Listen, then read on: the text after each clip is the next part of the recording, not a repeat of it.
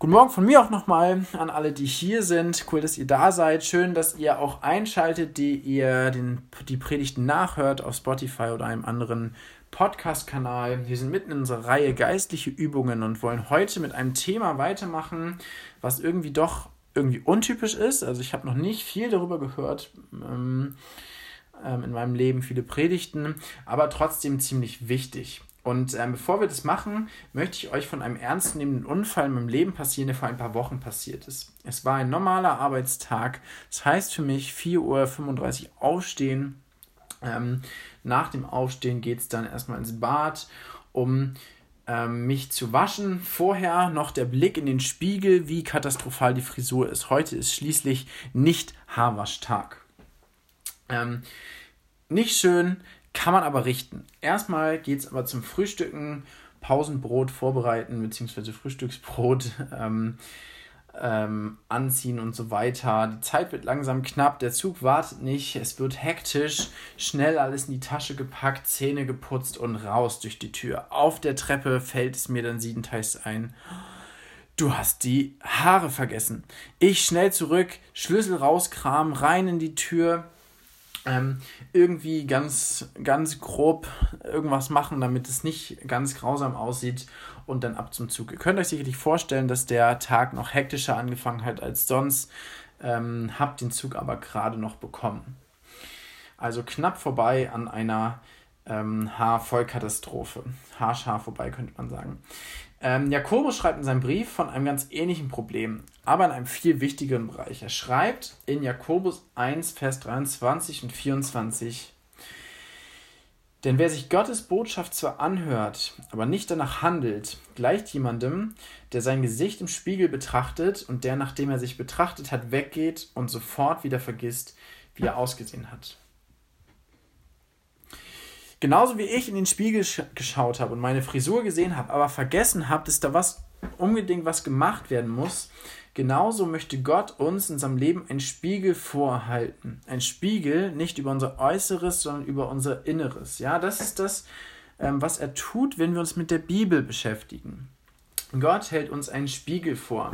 Ein Spiegel mit dem Ziel, dass, dass er uns geistlich gesehen immer schöner macht. Ähm, wenn wir die Bibel lesen, dann soll uns das nicht nur informieren, sondern die Bibel soll uns transformieren. Es soll uns verändern. Gott möchte uns durch die Bibel verändern. Und ähm, dafür ist es wichtig, dass das, was ich lese, nicht einfach ins eine Ohr oder ins eine Auge reingeht und ins andere wieder raus. Dass ich nicht ähm, wie vor dem Spiegel ähm, sehe, da muss was passieren, aber es dann wieder vergesse und nicht danach handle. Und wenn ich meine Bibel lese, mal praktisch, äh, mal kritisch hinterfrage, dann ist es tatsächlich so, ähm, dass ich nach dieser Veränderung oft vergeblich suche. Ja? Es ist morgens, wenn ich dann im Zug sitze, kurz vor sechs, der Zug rattert beruhigend, es ist dunkel. Ich schlage die Bibel auf, zehn Minuten schlag sie dann zu und meine Augen gleich mit. Da bleibt irgendwie nicht viel hängen. Wenn ich mich dann mittags frage, was habe ich eigentlich heute Morgen gelesen, dann ist die Antwort oft keine Ahnung.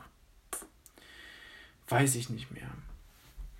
Kennst du das auch? Du hörst eine Predigt und ähm, du schaffst es bis zum Sonntag nicht mal die Anwendung umzusetzen. Ja? Wer von euch, die ihr letzt die Predigt, letzte Woche die Predigt von Jens gehört haben, habt es in eurem Leben umgesetzt?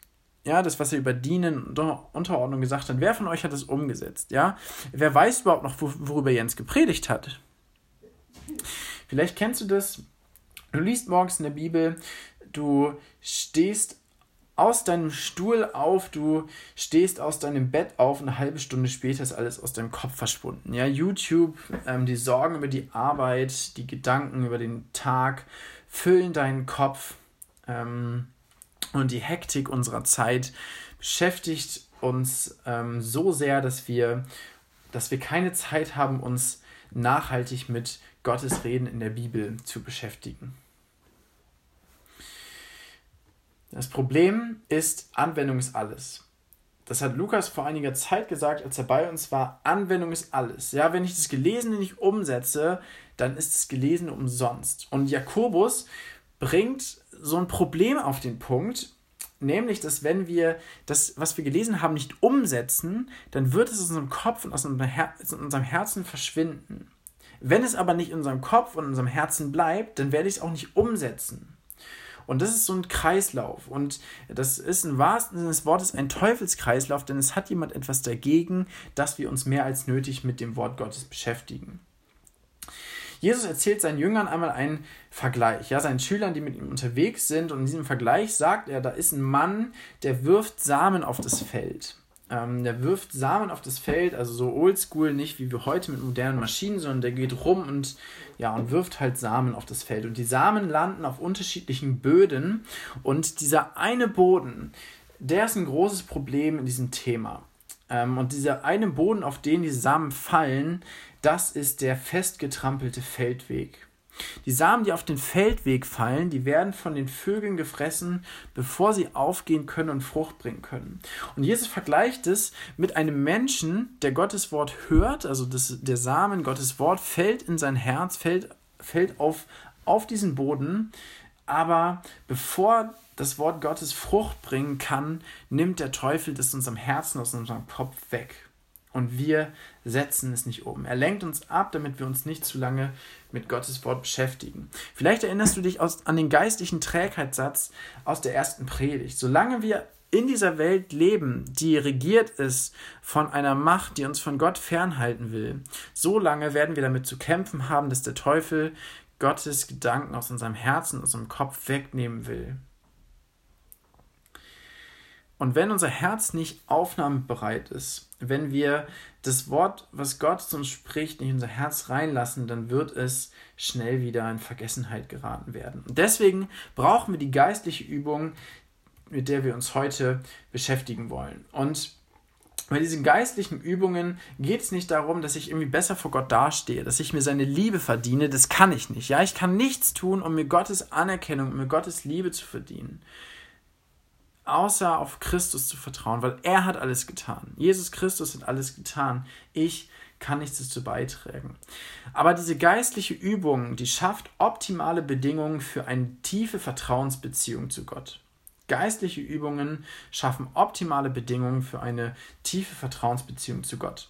Und damit dieser geistliche Trägheitssatz in unserem Leben keinen Raum bekommt, deswegen zeigt Gott uns eine einen Schlüssel. Und dieser Schlüssel ist genau diese Schnittstelle ähm, zwischen dem Hören und dem Umsetzen. Also genau dieses Problem, was Jakobus aufzeigt, wenn du nicht, wenn du dich, wenn du nicht umsetzt, wirst du nicht, dich nicht daran erinnern und wenn du dich nicht daran erinnerst, kannst du aber auch nicht umsetzen. Diese Schnittstelle zwischen dem Hören und dem Umsetzen, das ist das Nachsinnen das Nachsinnen. Nachsinnen ist irgendwie ein altes Wort und ähm, vielleicht fragst du dich, okay, was steckt dahinter? Das benutzt doch kein Mensch mehr. Ähm, und wir wollen heute rausfinden, was steckt hinter diesem Nachsinnen, das in manchen Übersetzungen in der Bibel immer wieder drin vorkommt. Und ähm, dafür ist es wichtig zu wissen, dass Gott uns in der Bibel einen bestimmten Umgang mit der Bibel zeigt. Gott zeigt uns in der Bibel einen bestimmten Umgang mit der Bibel. Und zwar habe ich euch ein Beispiel mitgebracht. Das ist ein, das ist ein Mann, ein erwachsener Mann.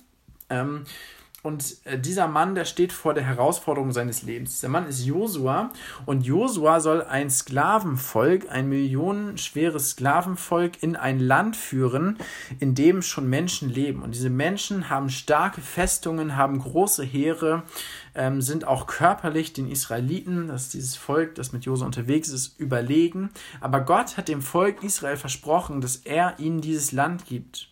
Und Josua hat die Aufgabe, dieses Sklavenvolk, dieses nicht kampferprobte Sklavenvolk in ein Land zu führen, in dem starke Heere sind.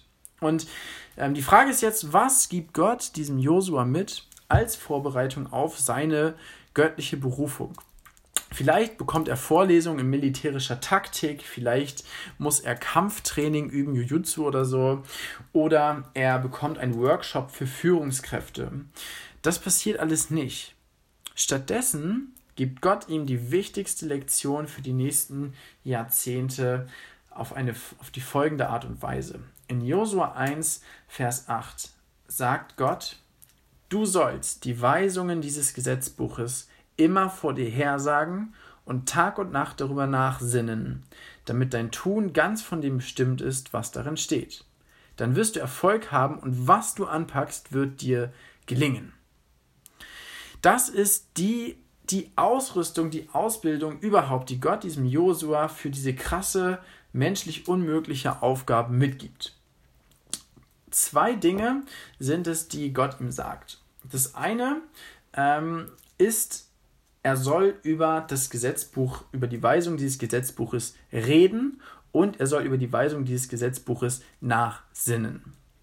Das Gesetzbuch, das bezieht sich auf die Torah, also den Teil der Bibel, den Josua damals schon vorliegen hatte. Also wir können das durchaus für uns übertragen.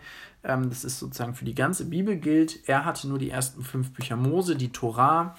Ähm, und über diese Torah, über diese Gesetze, über das, was Gott da sagt, darüber soll er erstens reden. Also ähm, in einer anderen Übersetzung steht da wörtlicher, ähm, das soll nicht aus seinem Mund weichen, also es soll seinen Mund ausfüllen, er soll, er soll mit anderen darüber reden ähm, und es weitersagen. Das zweite ist, er soll darüber nachsinnen. Und ähm, Nachsinnen klingt jetzt erstmal so in Richtung Denken, aber tatsächlich hat Nachsinnen, ähm, wenn man sich das hebräische Wort anschaut, ähm, etwas mit auch mit einem Geräusch zu tun. Also das ist nichts Leises, sondern das ist ein Geräusch. Und zwar ähm, bedeutet es so viel wie Murmeln. Ja, also er soll Gottes Wort vor sich her murmeln. Das ist Nachsinnen. Ähm, er soll es in seinen Bart nuscheln, also er soll es irgendwie vor sich, vor sich her sagen, ähm, sein Leben lang. Und dieses Nachsinnen ähm, das soll dafür, dazu führen, dass er sich nicht, dass er sich in seinem Herzen intensiv mit Gottes Wort beschäftigt. Also ist Nachsinnen mehr als ein rein verstandesmäßiges über etwas nachdenken, es ist ein intensives Auseinandersetzen mit dem Wort Gottes. Und ich habe euch etwas mitgebracht, um das zu verdeutlichen. Ähm, und das ist, ähm, das ist ein, das ist eine Kuh. Ja? Ähm, ich habe euch ein Foto mitgebracht von Kühen von unserem Hof. Das, die stammen vom Hof meiner Eltern. Ähm, ich weiß nicht, ob sie Bertha vielleicht heißt. Mein Vater wüsste das. Der kennt die Namen von den Kühen. Ähm, und man könnte meinen, dass Kühe irgendwie, ähm, dass Kühe irgendwie langweilig sind. Ja? Die sitzen da auf dieser Weide, die, die ähm, hocken da den ganzen Tag und machen nichts anderes außer irgendwie fressen und sich ausruhen.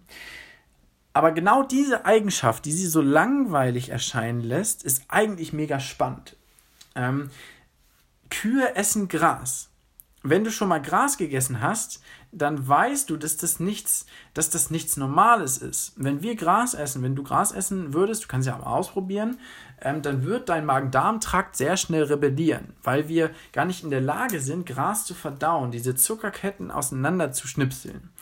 Und Kühe können das. Und damit sie das können, ähm, ist eine einzigartige anatomische Konstruktion notwendig, die wir eben nicht haben. Das Besondere ist, dass die Kuh, die hat nicht nur einen Magen, sondern die hat vier vier Mägen. Und ähm, der wichtigste davon ist der Pansen, das ist der erste Magen, das sind 180 Liter, also ein Riesen-Oschi.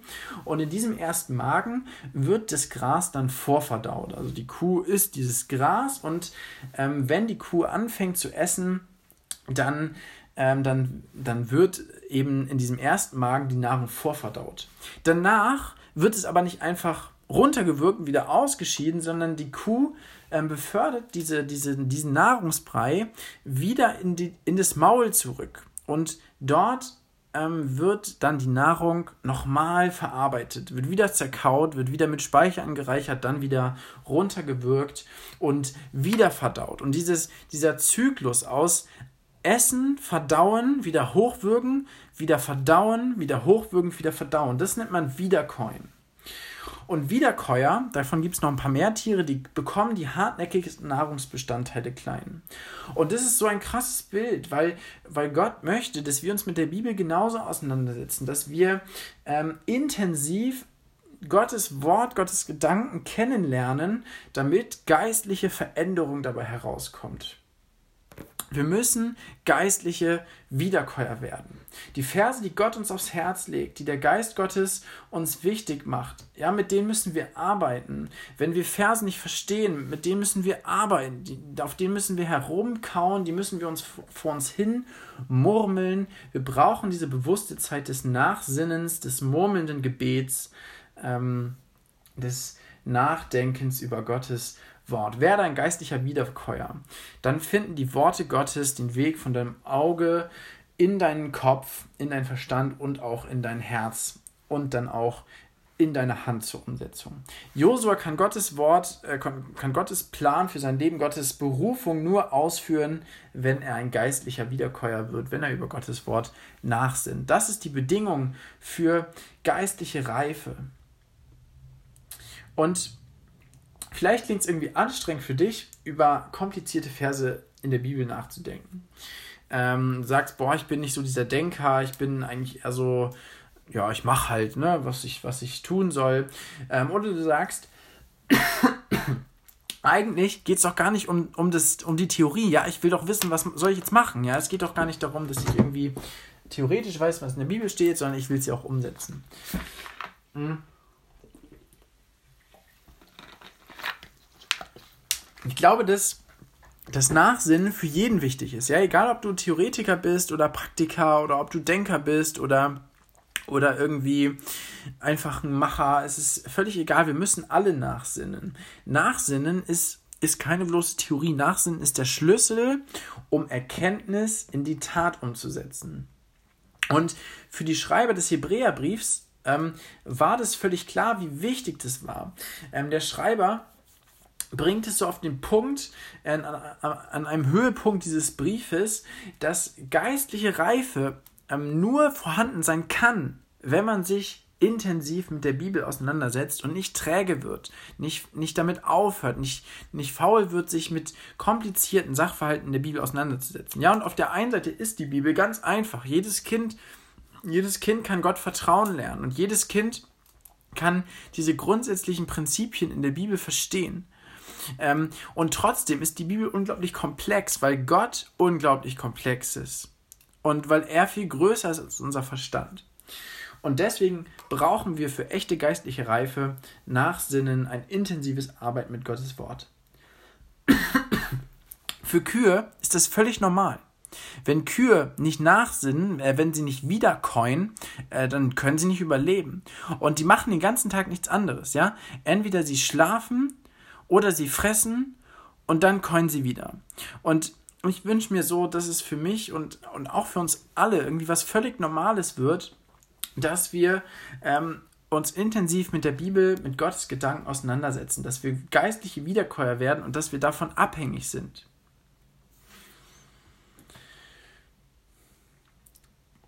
Tatsächlich wenn man in die Bibel schaut und wenn man sich anschaut, okay, wie möchte Gott, dass wir Bibel lesen, wie stellt er sich einen perfekten Bibelleser vor, dann gehört nach Sinnen tatsächlich untrennbar dazu. Also, wenn wir uns einen perfekten Bibelleser vorstellen, oder wenn die Bibel sich einen perfekten Bibelleser vorstellt, dann muss dieser Bibelleser Zeit mit Nachsinnen verbringen.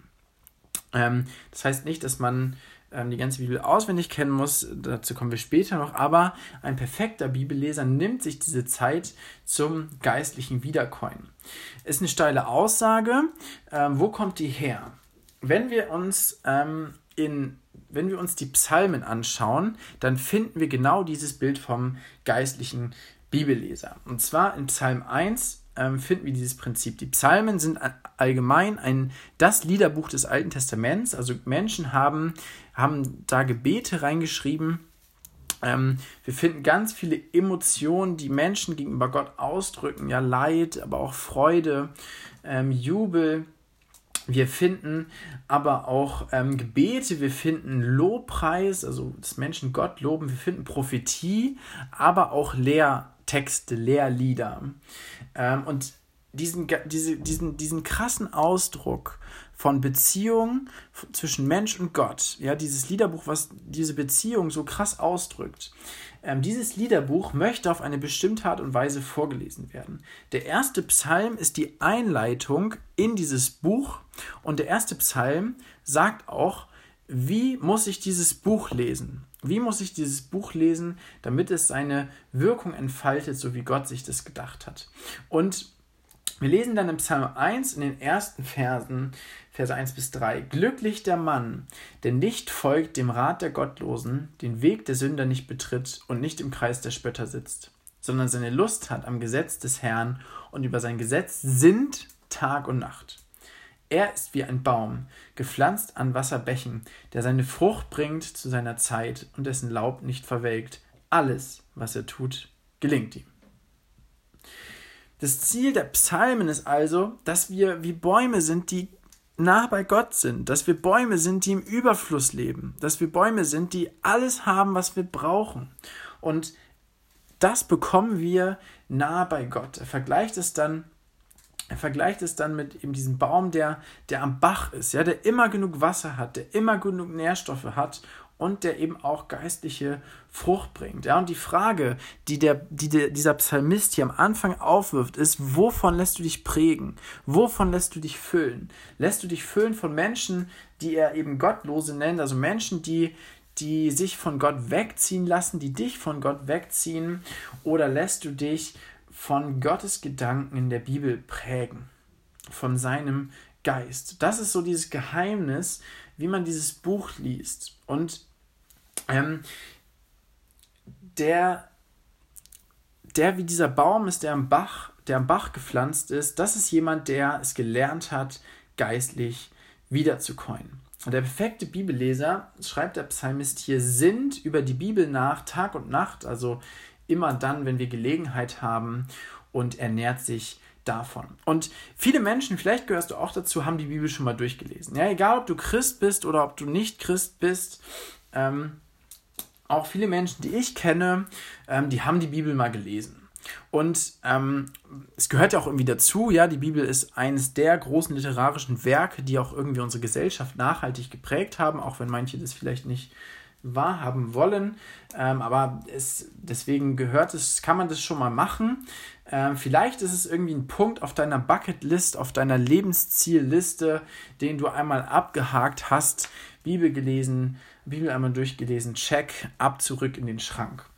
Zu Jesu Zeit gab es auch schon Menschen, die haben die Bibel zumindest den ersten Teil der Bibel, den sie damals schon hatten, das Alte Testament, haben das nicht nur oft durchgelesen, sondern sie kannten es sogar komplett auswendig. Die religiöse Elite der damaligen Zeit, nämlich die Pharisäer, die kannten das gesamte Alte Testament komplett auswendig. Aber es hat ihnen überhaupt nichts gebracht. Es hat überhaupt keine Veränderung in ihrem Leben hervorgerufen. Sie haben das gelesen und haben nicht verstanden, was Gott damit wollte. Die Bibel soll dich nicht informieren, sie soll dich vor allen Dingen transformieren. Ja, es soll nicht, geht nicht nur darum, dein Wissen zu vermehren, sie soll dich verändern. Gott will dich durch die Bibel verändern. Ja, die Pharisäer haben das alles gewusst. Sie kannten Gottes Barmherzigkeit, haben sie nicht vorgelebt. Sie kannten Gottes Heiligkeit und haben ihn betrogen und haben, haben, haben seine Maßstäbe nicht umgesetzt. Sie kannten, sie kannten Gottes Wahrheit und haben selber keine Wahrheit vorgelebt. Sie hatten alles Wissen und haben doch nichts verstanden.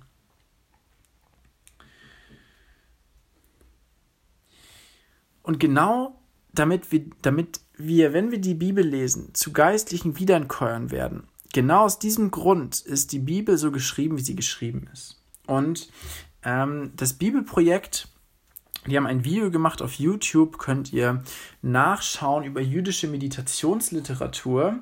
Und ähm, sie haben ein Video darüber gemacht, wie ist die Bibel ähm, geschrieben, wie hat Gott sie schreiben lassen ähm, und warum.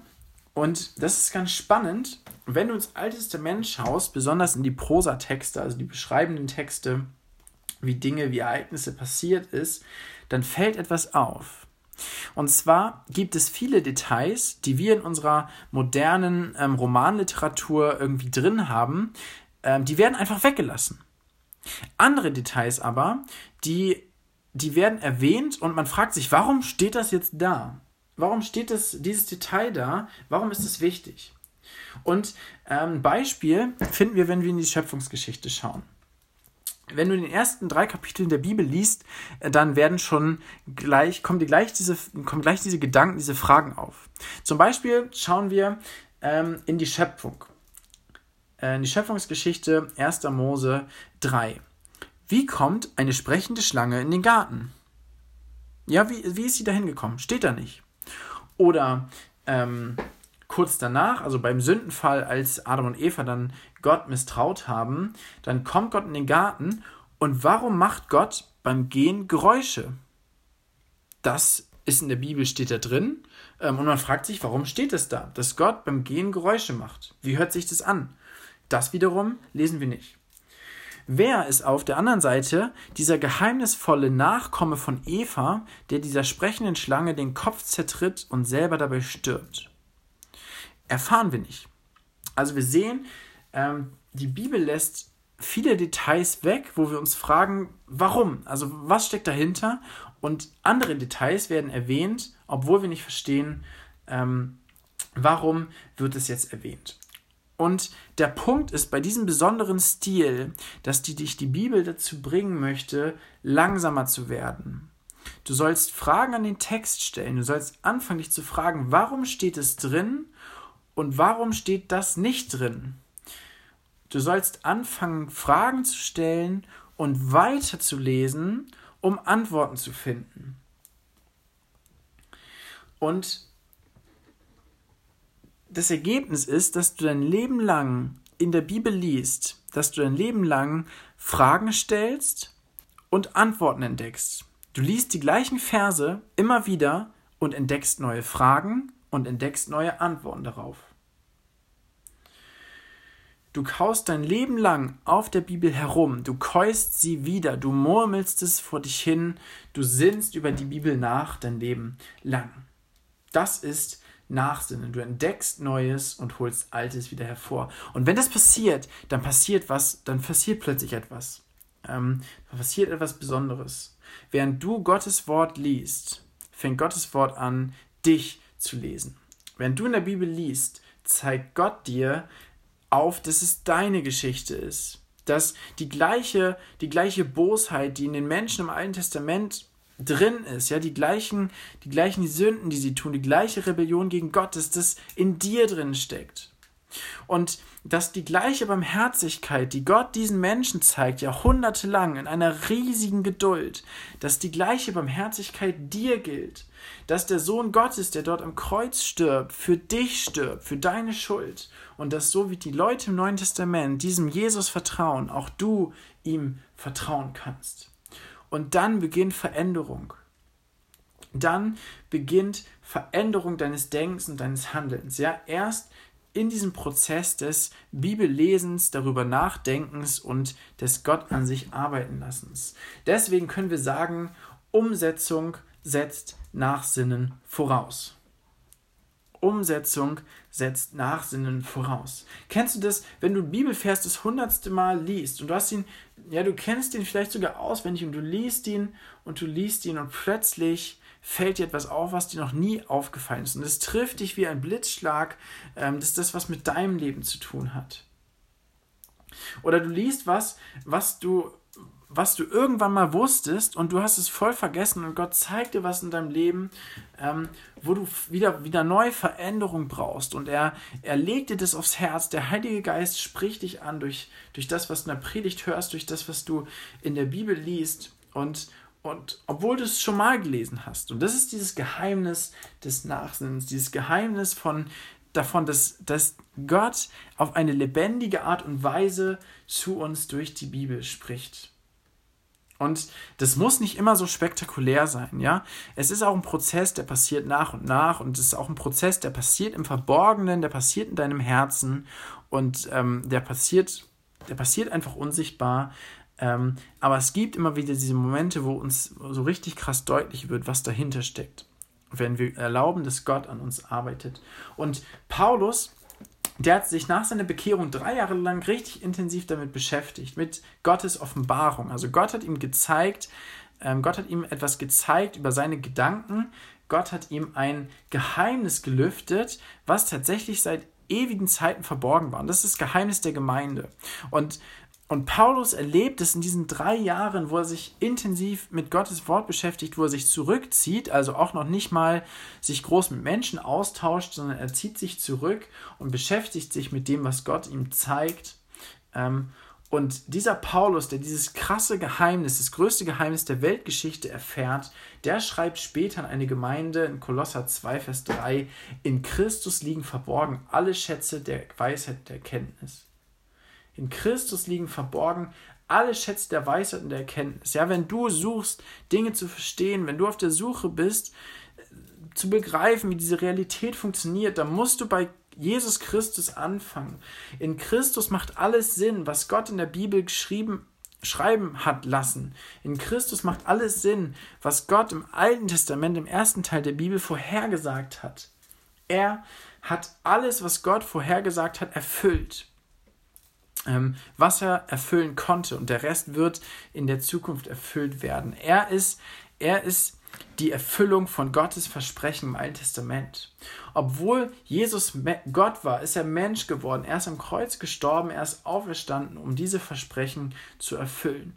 Er hat den Weg frei gemacht, damit du und ich in die Fülle Gottes kommen können damit unsere Rebellion gegen Gott nicht mehr im Weg steht, damit wir freien Zugang zu Gottes Thron, zu Gottes Gnade, zu Gottes unverdienter Gnade haben dürfen. Und wenn du in diesem Christus lebst, aus Jesus heraus lebst, aus dem Vertrauen zu ihm, dann hast du alles, was du brauchst, um Gottes Gedanken in der Bibel nach und nach zu verstehen. Er gibt dir seinen Geist, damit du Gottes Gedanken verstehst denn in ihm liegen verborgen alle Schätze der Weisheit und der Erkenntnis. Jetzt ist die Frage, wenn du das gehört hast und dich reflektierst, wie viel von dem, was du in der Bibel liest, begleitet dich über den Tag? Wie viel Zeit nimmst du dir über den Bibeltext nachzudenken, über eine Predigt nachzudenken, darauf herumzukauen, wirklich intensiv mit diesem Text zu arbeiten, nimmst du was von dem Vers, den du liest, mit in deinen Tag. Also lernst du ihn auswendig oder bewegst du ihn irgendwie. Und ähm, Nachsinn braucht einfach diese Zeit, diese Zeit dieses Gebets. Und ähm, für diese Zeit des Nachsinnens, dieses intensiven Auseinandersetzens mit der Bibel, kann man besonders gut Zeiten nutzen, wo man, ähm, wo man irgendwie sowieso was anderes macht, wo man sich nicht konzentrieren muss, also nicht besonders konzentrieren muss, ähm, oder wo das irgendwie simple Tätigkeiten sind. Ja, hast du vielleicht einen langen Anfahrtsweg zur Arbeit oder zur Uni, fährst du mit dem Bus, mit dem Zug, ähm, hast du ein Auto, wo du die Bibel hören kannst? Ähm, hast du vielleicht Zeiten, wo du Leerlauf hast auf der Arbeit, wo du irgendwie stumpfe Tätigkeiten hast beim Wäscheaufhängen oder, oder während des Mittagessens Kochens? Wir müssen diese Zeiten, so wie der Herr Jesus es selber auch gemacht hat, wir müssen die Zeiten, die Gott uns zur Verfügung stellt, ähm, nutzen, um über sein Wort äh, nachzudenken. Wir dürfen sie nutzen. Ja, wir müssen es nicht den ganzen Tag lang machen, aber ähm, wenn der Psalmist schreibt, Tag und Nacht über Gottes Wort nachsinnen, dann, dann heißt das, nutzt die Gelegenheiten, die Gott dir gibt. Ja, lass sie nicht an dir vorbeiziehen, sondern nutzt diese Gelegenheiten, damit Gott an dir arbeitet. Und ein paar Ideen ähm, habe ich euch mitgebracht, wie wir diese Zeit füllen können, ähm, wie wir geistliche Wiederkäuer werden können. Und ähm, passend dazu ähm, sind diese vier Punkte abgekürzt mit dem Wort Mund. Ne, das Wort soll nicht aus unserem Mund weichen. Ähm, das sind vier Dinge, Murmeln, untersuchen, nachgehen und diskutieren. Murmeln, untersuchen, nachgehen und diskutieren. Erster Punkt, Murmeln. Such dir einen einsamen Ort für Zweisamkeit mit Gott. Ähm, für dieses Nachsinnen, für dieses vor sich hin Murmeln ist Einsamkeit sehr wichtig. Ja, nicht, weil wir uns wegen Corona irgendwie von Menschen fernhalten sollen, äh, sondern damit wir uns auch konzentrieren können auf das, was Gott uns spricht. Ja, und je mehr Ablenkung, je mehr Raum Ablenkung bekommen, desto mehr wird der Teufel das auch benutzen, um uns davon abzulenken. Und je mehr werden wir durch diesen geistlichen Trägheitssatz wieder von Gott weggezogen. Deswegen nimm dir Zeit, ähm, nimm, such dir einen einsamen Ort für Zweisamkeit mit Gott. Und dann Und so wie Jesus das selber auch gemacht hat, wenn es nötig ist, während der Nachtschicht oder so. Und dann probiert es mal aus, dass du den Text in der Bibel so vor dich hin murmelst. Also lese ihn ruhig mal laut vor ähm, und, und, und wiederhol es dann, murmel das irgendwie vor dich hin und dann bleibt es auf eine ganz andere Art und Weise hängen. Oder hör das auch an, ähm, also über eine Hörbibel. Ähm, auch dann bleibt es nochmal anders hängen, als wenn man es liest. Mhm.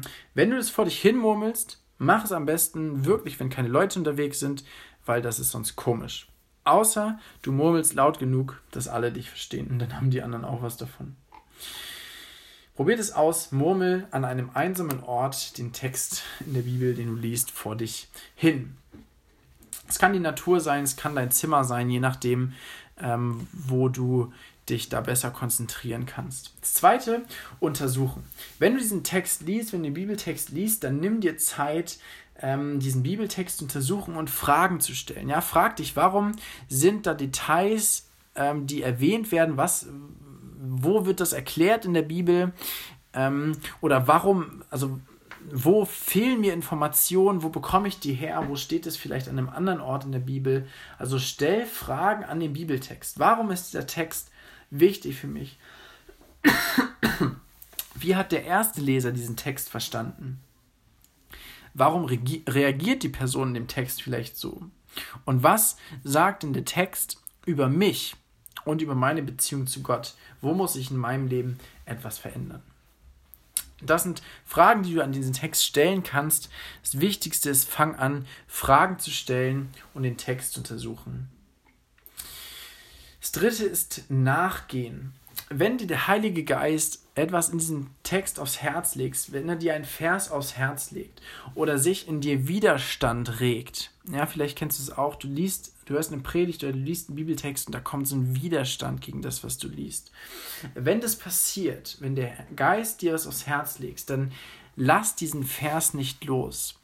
Geh diesem Vers nach. Nimm ihn mit in deinen Tag, lerne ihn auswendig, schreib ihn auf eine Karteikarte, mach ein, mach ein Foto oder ein Screenshot und mach dir das als Smartphone-Hintergrund. Nimm diesen Vers mit in den Tag, lass ihn nicht los und dann geh dem nach, wenn der Geist dir was aufs Herz legt. Und das vierte, diskutieren. Ein Freund sagt immer, du musst die Bibel ähm, für dich persönlich entdecken, aber nicht alleine.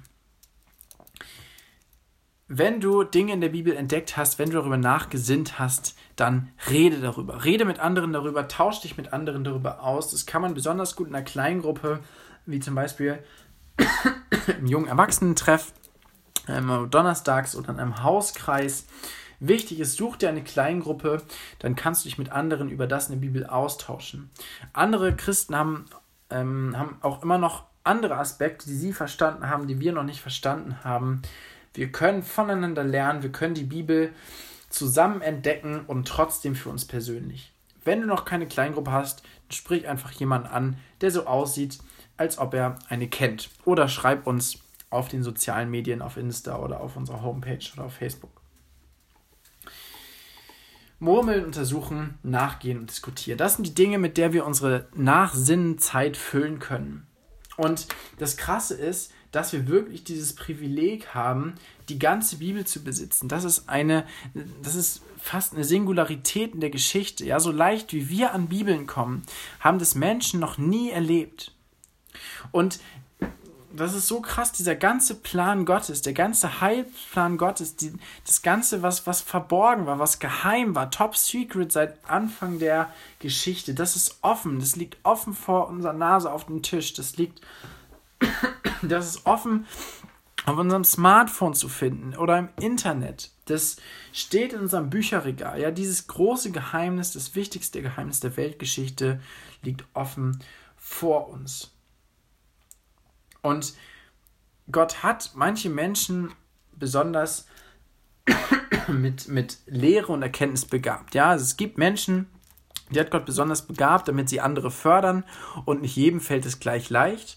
Und trotzdem kann jeder für sich persönlich in die Bibel schauen. Jeder kann sich mit der Bibel auseinandersetzen. Jeder darf das für sich selbst entdecken. Ja, das, macht, das, macht, das macht Kirche auch irgendwie aus. Das macht Freikirche aus, dass jeder sich selber ein Bild davon machen kann, was Gott über uns sagt. Und das, das ist ein Privileg, was wir, was wir noch nie in dem Maße hatten, wie wir es jetzt haben und was wir vielleicht auch irgendwann nicht mehr haben können. Deswegen Nimm diese, nutz diese Chance, über Gottes Wort intensiv nachzusinnen, sich damit zu beschäftigen, geistlicher Wiederkäuer zu werden, ähm, so wie Josua das auch lernen durfte. Gerade in dieser hektischen Welt, wo, wo so viele Dinge uns ablenken wollen, da haben wir einen Ruhepol, einen Ruhepol, wo Gott uns Frieden gibt, wenn wir uns mit ihm und mit seinen Gedanken beschäftigen. Jesus hat es versprochen, er hat gesagt, kommt her zu mir, die ihr mühselig seid, die ihr beladen seid mit Last, ich möchte euch Ruhe geben. Nutzt dieses Privileg, nachzusinnen, dich damit zu beschäftigen, was Gott über dich und über diese Welt sagt. Dafür möchte ich jetzt noch beten.